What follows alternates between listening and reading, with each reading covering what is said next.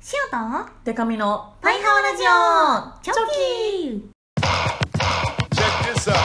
ハワパイハワパイハワパイハワ Ladies and gentlemen. チョキチョキチョキチョキチョキチョキチョキチョキチョキハワーバンドじゃないもんの恋するリンゴ色担当しおりんこと恋しおりんごです ABCDEF カップ歌って踊れるバンドマンパイパイデカミです。この番組はバンドじゃないもんマックス仲良し恋しおりんごとパイパイデカミでお送りする見切り発車型雑談系トーク番組です。ハワというわけで6月20日配信ー会だバンドじゃないもんの後にマックス仲良しって書いてないのに入れてくれる。そうですよ。ハワここがパイパイデカーでミのきる。見せどころ。できる女はそうですよ。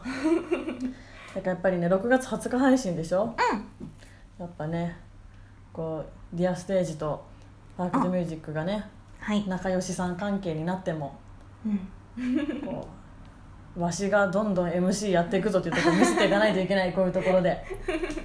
負けてられへん、うん。みりんちゃんさんには負けてられへんっていうのをねハワ大先輩ですけれども。宣戦布告ですか？そうそう見せていかないとね頑張って追いつけるように。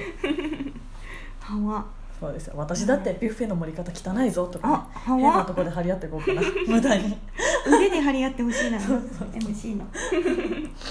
というわけで今週もお便り来てます。はい。えパイハーネームカズキスター。あずきさんセクシーな衣装とどう向き合っていくか悩んでおります、うん。デカミさんの衣装には胸にエチハワなけしからん小窓がついてますよね、うん。その小窓から見ゆる雄大な山あいの景色に景色に。男性諸君の視線がつい向いてしまうのはこれは本能でありほぼ不可避なものであると考えておりますが 見られている側はあ今見たなとか気がつくものなのでしょうか。もしそうだとしたら恥ずかしくて網膜を破裂させたいです。そうでないならこれからも真正面から向き合っていけます。なるほど。これはねうん。あの見てもいいから小窓が開いてるんですけど、うん。まあまあ、全然気づいてますよ。あまるよ。気づいてますよ。網膜を破裂させる必要はないけれどもこの小窓から見ゆる雄大な山あいの景色にうん。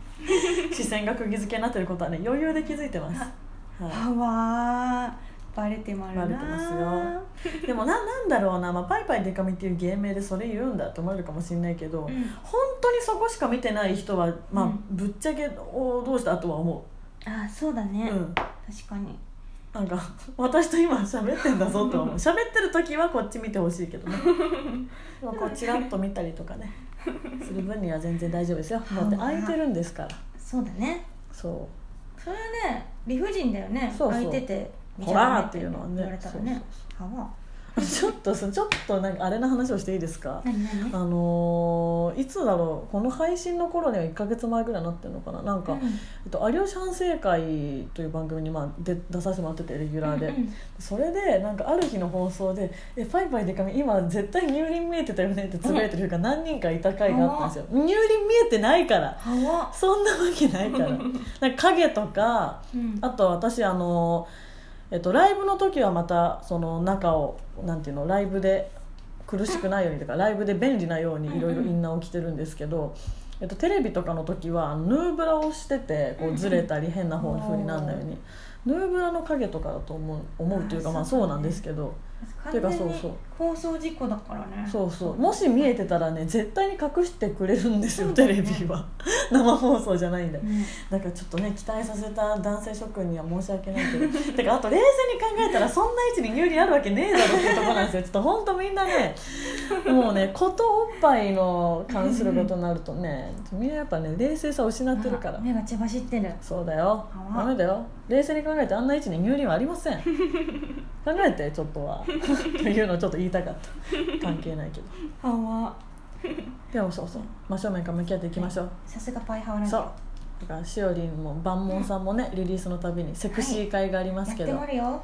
セクシー会の時にね、うんあんまりあのおっぱい屋さん見すぎるとはあきっとバレてますよ。セクシー屋さんの日しか来ない人いるからね。あらわかりやすい子だわそれも覚えられてんな。セクシーの日だから来たな迷った時もセクシーの時じゃなかったから しょうがないだろうなと思いまるけどね。そうですよ。気づかれてるからね。まあ失礼じゃなきゃいいという話ですよね、うんうん。そうそうそう。うんうんお次、えーパイハワネーム佐々木という名の佐々木。佐々木。佐々木。しおりんさんでかみさんこんにちは。えーこの前の公開収録でカニアレルギーと某カップそばそば粉が少ないのでそばアレルギーのデカミさんは大丈夫って爆笑ネタありましたね。爆笑ネタ。爆笑ネタ。それに関連する話ですが、えー一部のカニかまぼこには次のような注意書きがあるんですよ、うん。この製品にはカニ肉は入っていません。うん。原材料の魚はカニエビを食べています。うんこれ初めて見た時えー、ってなりました。カニ肉は入っていない。でも原材料の 魚はカニを食べている。どういうこと？原材料のお前がカニを食べるの？お前が食べてるからカニかまぼこになっちゃうの？じゃあ一緒に食べられたエビの立場は？って悩んだことがあります。それで調べて分かったのですがうん。基本カニかまぼこは魚のすり身でできていて味はカニエキスでつけるからカニ肉はなし。うん。でカニエビを食べていますはすり身にするときにカニやエビの一部が混じる可能性があってアレルギーの人は注意ということみたいです、ね。まあ確かにカニ食べた魚で作ったかまぼこがカニかまぼこだったら詐欺ですよね。あとやっぱり一緒に食べられたエビが無視でかわいそうだし。てんてんてん。以上です！はい。佐々木の着眼点 C は好きよ。いいね、うん。以上ですっていう締め方も好き。本当だ。びっくりマークもついてる、そうそう。カニ情報。いいカニ情報だねいいカニ情報ですね。うん。は。うんうん。なるほどねそうなんだ。まあカニかまぼこにカニ入ってないのは知ってたんですけどうん。カニかまぼこの原材料はカニ食べてんだね。だ死ぬほど敏感な人は 危ないよってことですよね。確かに、うん。その魚が食べたカニの成分によってアレルギーがね、なるかもしれないってこと、うん。は。わまあ、もし何かあった時のためにということでしょうね。ね、えなんかシオそんなにカニ自体のさ、うん。ことをさ食べるのさそこまでじゃないんだけどさ好きじゃないんだけどさ、うんうん好きじゃないって言うと普通ぐらいなんだけど、うんうん。なんかお誕生日のねうん。そのライブで流した映像の中で、はい。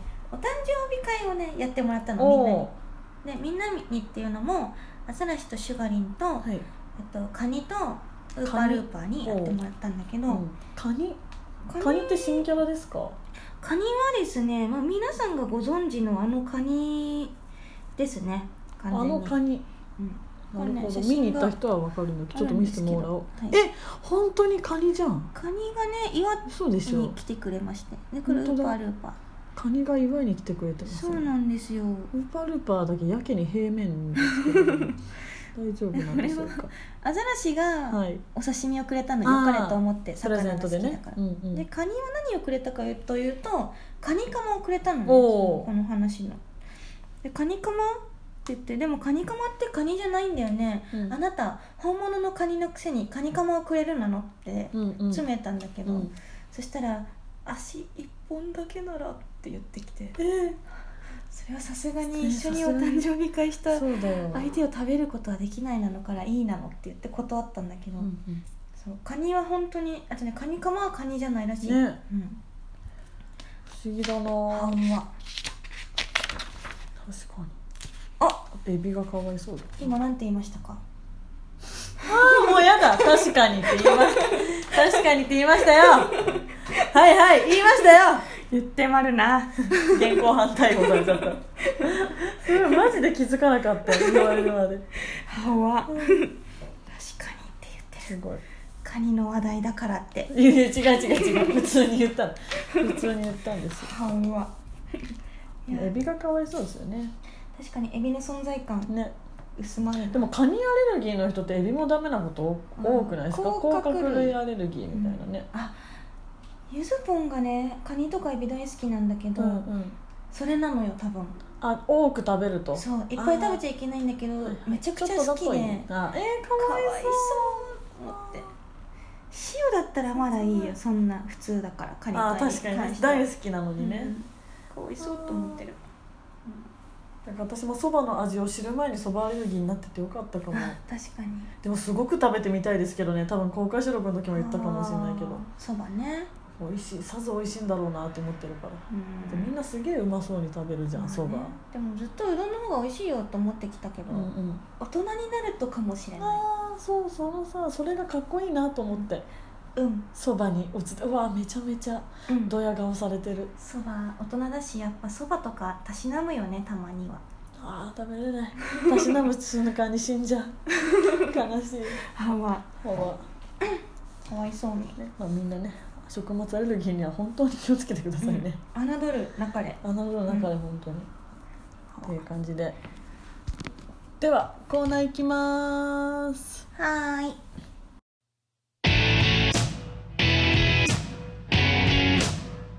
酸いも甘いも知ってまる。はいは人生相談ーナーは数々の修羅場をくぐり抜けてきた私たちが何でもみんなの人生相談にズバッと答えます。はい。今日1個目の相談はこちら、はい。パイハーネーム深夜メガネ。深夜メガネ。深夜メガネ。しおりんでかみさんこんにちは。こんにちは。初めてメールを送らせていただきます。僕はこの4月から社新社会人になりました。お。そして先日配属される部署を知ったのですが、うん。その部署には20代はおろか30代もいないという噂を聞きました直属の直属の上司に確認するとやはり僕の次に若い方が40代前半で、うん、その方が教育担当になるそうです、うん、今後年上の方々とうまく接することができるのか不安です。おじさま方の扱いが上手そうなお二人からアドバイスをいただきたいです。そうでもないよ。上手そうかな？上手そうかな。えー、でもこれは結構心細いよね。確かに同年代いないとね。ね。はわどうなんだろうなでも、うん。まあやっぱりこう尊敬してますよ感を出したらああそうだあねの悪い気する人はいないんで。うん。可愛がられると思うね、そうしていくと。あとなんかそのあ若い子ってこれ知らないんだジェネレーションギャップみたいな話あるじゃないですか、うんうん。あれってこうされてる時はこれうん。若いからバカにされてんのかなとか舐められてんのかなってちょっと思ったけどなんか私が今その自分より年下の子にうん。何も考えずにやっちゃう時がたまにあってあこれ知らないかみたいな。そうそう。うわーみたいな。でもそれね、普通にねバカにしてるとかじゃなくてねもうコミュニケーションの取り方わかんないから、それでやってるっていうだけなんですよ。私はね。何話したらいいかわかんないからうんうん。これ知ってる？あれ知ってる？とか言って、うん。あこれをだったら知ってるんだとかじゃないとうんうんもうねわかんないんです。何を話せばいいか、糸口がね会話の。そう会話の糸口。はあなるほど、そういう時になんか「そんなのあるんですか?」みたいなそうそ反応だとちょっとそのご70代じゃないう70代行き過ぎ。行き過ぎもう定年退職してるでしょ？70だったら。最低の会社は、増やしちゃった40代の方もさなんかうん、「知らないか？お前」とか言ってそうそうそうそう。調子よく話してこういうのがあったんだぞ。はっはっはとか言ってね。うん。聞き上手になるとかね。そうね聞き上手。やっぱ話したい人が多い気がするな、うんうん。せやな。話したい話したそうな時にちゃんと聞いてあげてうんうん。こう自分の話もするとかね。うんうん。確かに。うんうん。スポンジのように聞いてるだけだとねそうおじさまもちょっとが偉いななあってなるからね。思うもしれないから。なんかいい感じにこうキャッチボール進めてね、うんうん。えー、頑張って、うん深夜。深夜頑張る深夜メガネ。メガネかけてんだろうな。メガネかけて深夜るコンタクトの時あんのかな。でもさすがに深夜も寝る時は深夜裸眼だろうな。そうだね。そうだね。深夜裸眼だね。深夜裸眼だろう深夜裸眼ってグレン・ラガンみたいな確かに深夜裸眼うん。深夜鼻メガネの時ある。深夜花眼鏡の時あるから 年末とかはね。年末とかハロウィンの時期は深夜花眼鏡ねえかもな。ね。うん。デートする時はね深夜伊達眼鏡かも。伊達メ深夜コンタクト伊達眼鏡かもな長くなっちゃうね名長くなっ前ちゃう。深夜レーシックとか。あ深夜レーシックの場合結構ね変わるよね。変わる変わる。人生人生変わるよ。気になるけどなレーシックとか、気になる。目悪いから。怖い。やってみたいけど怖い。えやってみたいけど怖いよね、うん。はわ。おじさまがさおじさまの扱いうまいっすかしおりんは。えどうなのおじさま方。えー、おじさま？どういうおじさま？なんかさその、うん。まあ、オタクでもさはっきり言っておじさんの世代の人いるじゃないですか、まあでも別にオタクはなんて言ったらいいんだろう、うん。私からし私はの考えはもうなんかオタクのみんなって、うん。なんかそのななんだろうもう年齢差とかあんま感じないんですよ。めっちゃ感じないそう友達みたいな感じがする、うん。みんな同じようにそうしそうそう。てしまうからおじさまだからどうとかっていうのがあんまないんだよな。おじさま対応ないな、うんだ。でも会社の会社の人はまあまあ身内だからだけど、うん。その普通にお世話になってる方とかね、うん。ニコニコ話すのは多分上手な方ですけど、うん。家帰ってからバカ疲れますけどね 今日はしんどかったなって別にねそのセクハラとかされたりしてないですよもちろん、うんうん。今の時代。なかなかそんな人もいないですけど、まあまあなんなんか疲れちゃうなとかはある,、あるから正直。うん、そうまあ年上でだけどやっぱ気使う相手にはなるじゃないですか。お世話になったりしたら、ねうん。上司的なポジションの人だとそうだね。深夜眼鏡もだからまあね疲れすぎない程度にうん。接してもらえたらと思うし。そうだね。居心地よい環境を作っていこうの？そう。だから私も年下には本当優しくしたいなと思って。思ってます。塩みたいな人が例えば上司だったらさ、うんうん。なんかその年下への接し方があんま分かんないみたいなとこある。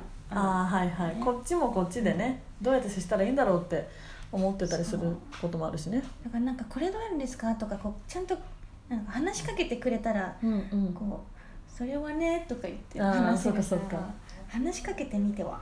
確かに。そうですね。知り向こうだったて待ってるかもしれないから。ね それ大事だな。うん。解決できたのでは？よはい。よかったです。かった。ちょ全然関係ないこと思い出したんですけど歌舞伎みたいにこうパンと手で叩いてこう、うん。何見栄を切るポーズあるじゃないですか、うん。で見栄切るポーズで「一見落着」っていううんオチを言ううん。錦鯉さんっていううん。芸人さんがいて、最近その見に行ったんですけど、うん。和風？うんそうで錦鯉さんのそのネタがあのボケの方が全然その解決してないのに、うん。これにて 一見落着。いや解決してねえよみたいなやつなんですけど、うん。さっきすごいそれにハマってて。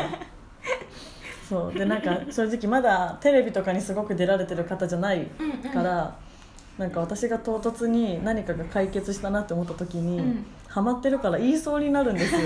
一見落着でもそれ何？ってなるじゃないですか。そのためにねそう錦鯉さんっていう人を最近見に行ってって話をするんですけど、えー気になるの？そのそうそう。錦鯉さん。でも私のこの錦鯉さんがっていう説明がなくなんかこの人突然一見落着って言ったなって思われてる時の場合ってさ、うん。私の持ちネタと思われてたらそれはそれで嫌だなっていう そのそれはそれで嫌だなって失礼だけど違くて違いますよってことを言いたいだけですけどちょっとみんなでちょっと錦鯉さん見てみて。見てみる。せめてパイハワリスナーの間でだけはこれちょっと共有してい。きたい多分あると思う。錦鯉さん。はい面白かったんですよすごく。気になりまるなはい。流行らしてこう。剣楽着？でははい。もう一つの。はい人生相談に乗りたいと思います、はい。パイハーネーム主任。主任。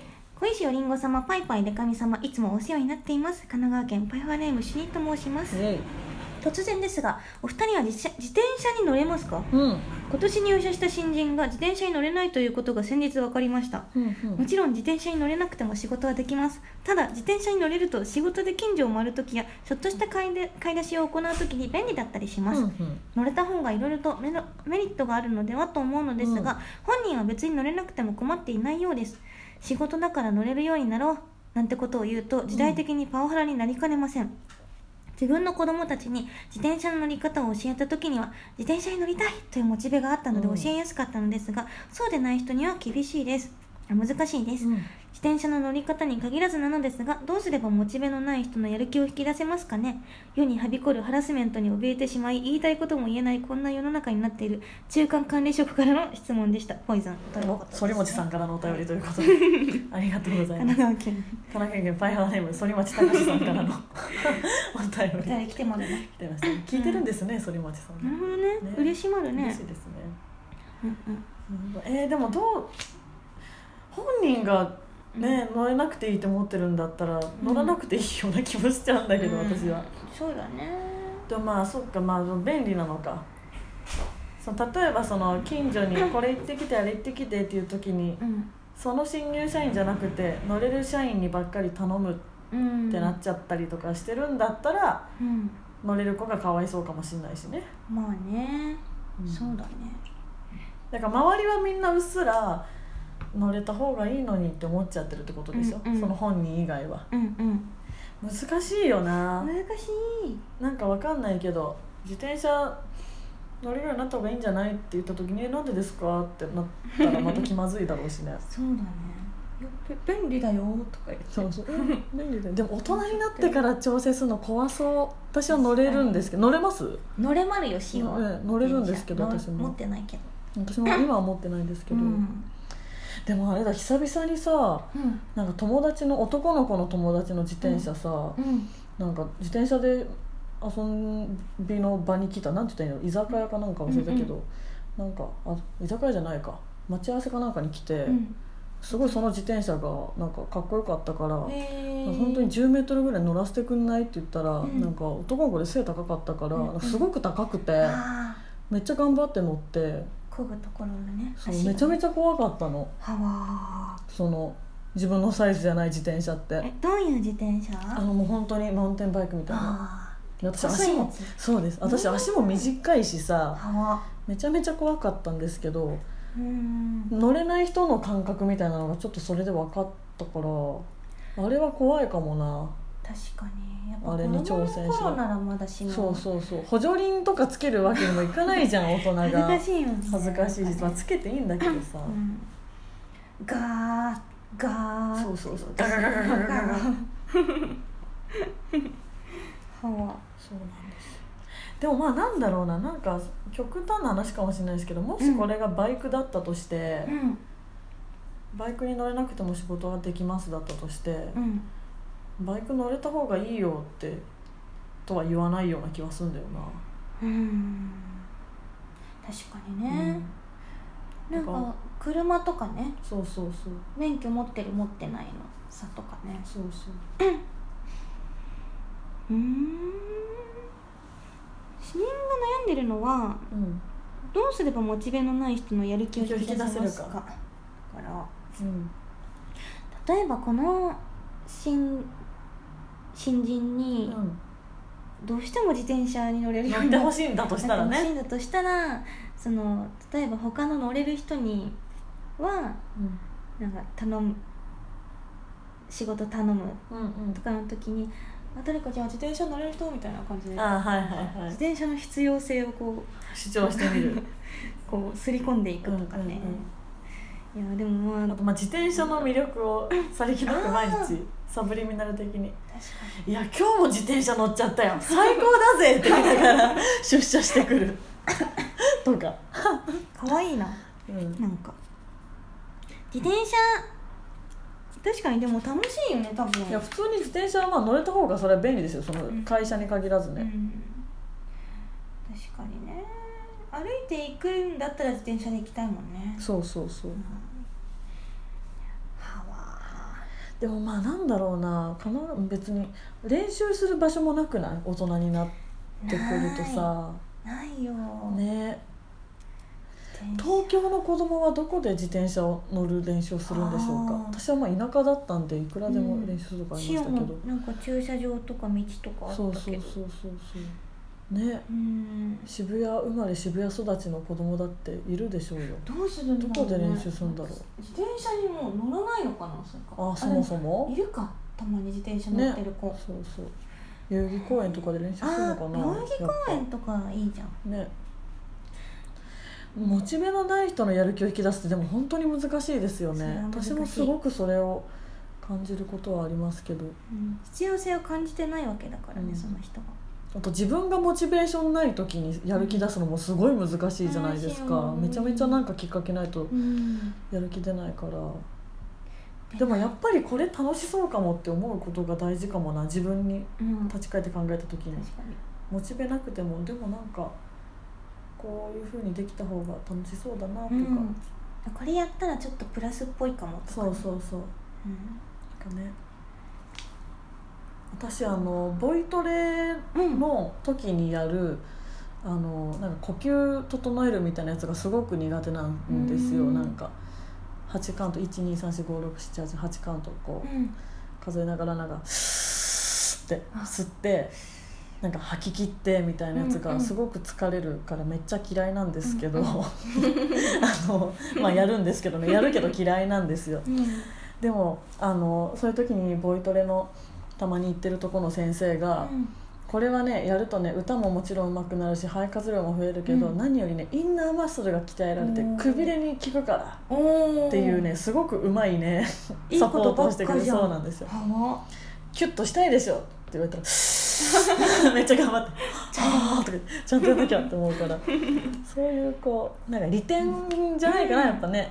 これできた方がいいんだっていうね、うん。やりたいと思ううんもん。ねもしかしたら新人はさ自転車乗れるようになったらさ近所回ったりちょっとした買い出し生かされるって思ってる節あるかもよ。逆にもう見透かしデメリてット。そうそうそう。デメリットと捉えてる可能性あるから、歯は、うん。すごいねこの今日の人生相談は結構両極なうんかかつながってる話のような新人の悩みとあとは中間管理理職。管理職からの主任の。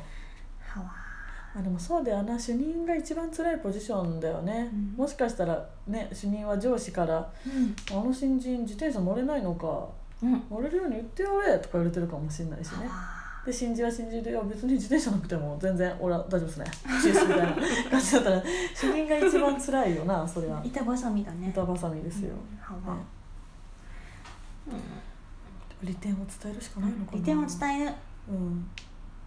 うんあとハラスメントって思われるのってうん。結局そのまあ明らかなハラスメントは絶対にダメですけど、うん。なんかその相手との関係性もある気がするんですよね、うん。同じことを言っていたとしても。うん。うん。なんか本当に例えば「え髪切ったんだ。可愛いじゃん」とかもセクハラになるじゃないですか、普通に。それも別に仲いい上司だったら普通の会話うん。になるけど普段全然仲良くもないし信頼関係もないよくわかんない そのね異異性の上司とか、まあ、同性でもですけど、うん。に例えばですけどすごくニヤニヤしながら「え髪切ったの？何？デート?」とかはあ「今日デートだから髪切ってきたの？彼氏いるの?」とかも極端な話ね。うん。そういう会話になってったらセクハラってなっちゃうじゃないですか、うんうんだからハラスメントと捉えられない関係性をまずうん。築いていく。というのが。主任に言われたから自転車乗ろうかなって思うみたいな。そうのが大事なのかな、難しいよな。社会に出たことないから。難しい。でも社会に出たことないって結構やばいなって最近たまに思う。まあ、これはこれで自分の人生で好きなんですけどうん。知らないことがたくさんあるなってよく思いまあー知らないことが多いな、す、うん、つまり塩も。そうなんですよ。は。どう思いますか、塩うはん。うーん。モチベのない人のやる気を引き出すにはやはり褒めて伸ばす。まあでもそれが大事ですよね。本当に叱るなんてね。そう。叱って何クソってなる人なんてなかなかいないですよ、うん褒めることだな。そうだと思う。確かに。というわけで大丈夫なのかな、うん。これにて。お。一見落着。あそれでかみちゃんのあ違うそこに持ちネタです違いますこれあの錦鯉さんっていう芸人さんのやつなんですけど。珍しいな。ぜひ覚えてくださいね。最近よくやってるんですけど私のネタじゃないんですよ。人のですよ見に行ったら面白かったんで気になる。やるようになっちゃいましたけど。は一見落着したところでね、い。じゃあこんなぱいはわ人生相談そしてはい。三単語お話トレーニング、その他にもこんなこと話してというメールもお待ちしてます、うん。ぱいはわラジオへのメールはパイハワアットマークパーフェクトミュージック .jp パイハワん？PAIHAWA アットマーク perfectmusic .jp までお待ちしてまるそれからツイッターのハッシュタグでもコメントを募集してます、うん。とハッシュタグパイハーお便り頼るだけ漢字にしてください、パイハーお便りで募集してまるので気軽に送ってみてほしいの。はい。よあっていうかそうだ。配信日的にはあれだ。誕生日おめでとうございました。あありがとうございます。ちょっとまだ手前だからちょっとなんか言いそびれてましたけどおめでとうございました。本当だ。20日だ配信が。ね。はわいやーどうなるのかな。7月の配信会ではねうん。ソロファーストソロコンサートの。あ。ソロファーストソロコンサート。でそろそろになっちゃったけど。感想とかも来ているのでは。あ。とね Zepp の感想も来てるかもしれないし。そうだね。ね。そうだね。何が発表されたかも何が発表されたか発表されてるってんだ。あえー、ツイッターの名前まゆきゃん。まいちゃん。 Creepy Nuts のお話出て歓喜。しおりんは先日のフリースタイルダンジョン見ましたか？クリーピーナッツさんのラジオよく聞かれてますよね。聞いてるんですよ、ね。今日もねなんか火曜日の夜だから、うん。まあ、大体リアルタイムで聞けなくて、う次の日とかに聞くんだけどタイムフリー。いやタイムフリーありがたいタイムフリーとありお思いながら、ありがタイムフリー。ありがたいム フリーと思いながら聞いてもあるけど。ありがテーリアフリー。ありがありがテーリアフリーとありがタイムフリーがありま嬉しいんですすよねラジオが聞けてシオンは。本当にねうん。面白いの、 Creepy Nuts と、あと今すごいハマってるのが、うん。あの霜降り明星の「うん。オールナイトニッポンゼロ始まりましたね。面白くてですね。お。聞いてもあるよ。最近全然推しのラジオしか聞けてないな。カントリーガールズ。なかなか。あでも私山里さんのラジオはあの暇な時聞いたり。今夜聞こう絶対。であと岡村さんのラジオも聞いたりしてるんですけど、ね、山里さん。おめでとうございます。おめでとうございますすごいハッピーニュース。世界中が幸せな気持ちになったうんハッピーニュース、確かに。青井優さんと。いやもうシオが気になるのは早くそれでラジオ「不毛な議論」聞きたいのと、聞きたいあとおあのオードリーのあ。若林さんの反応を聞きたい。なんか独身会みたいなのがあるじゃないですか。それこそあのナインティナインの岡村さんもですし、うんうん。そうそのね周辺のラジオも楽しみになりま楽しすよね。みなんですよ。そうそうそういうことがあると。ねあの春日さんの時もねうん。楽しかったしね。ね。ないんやかんや。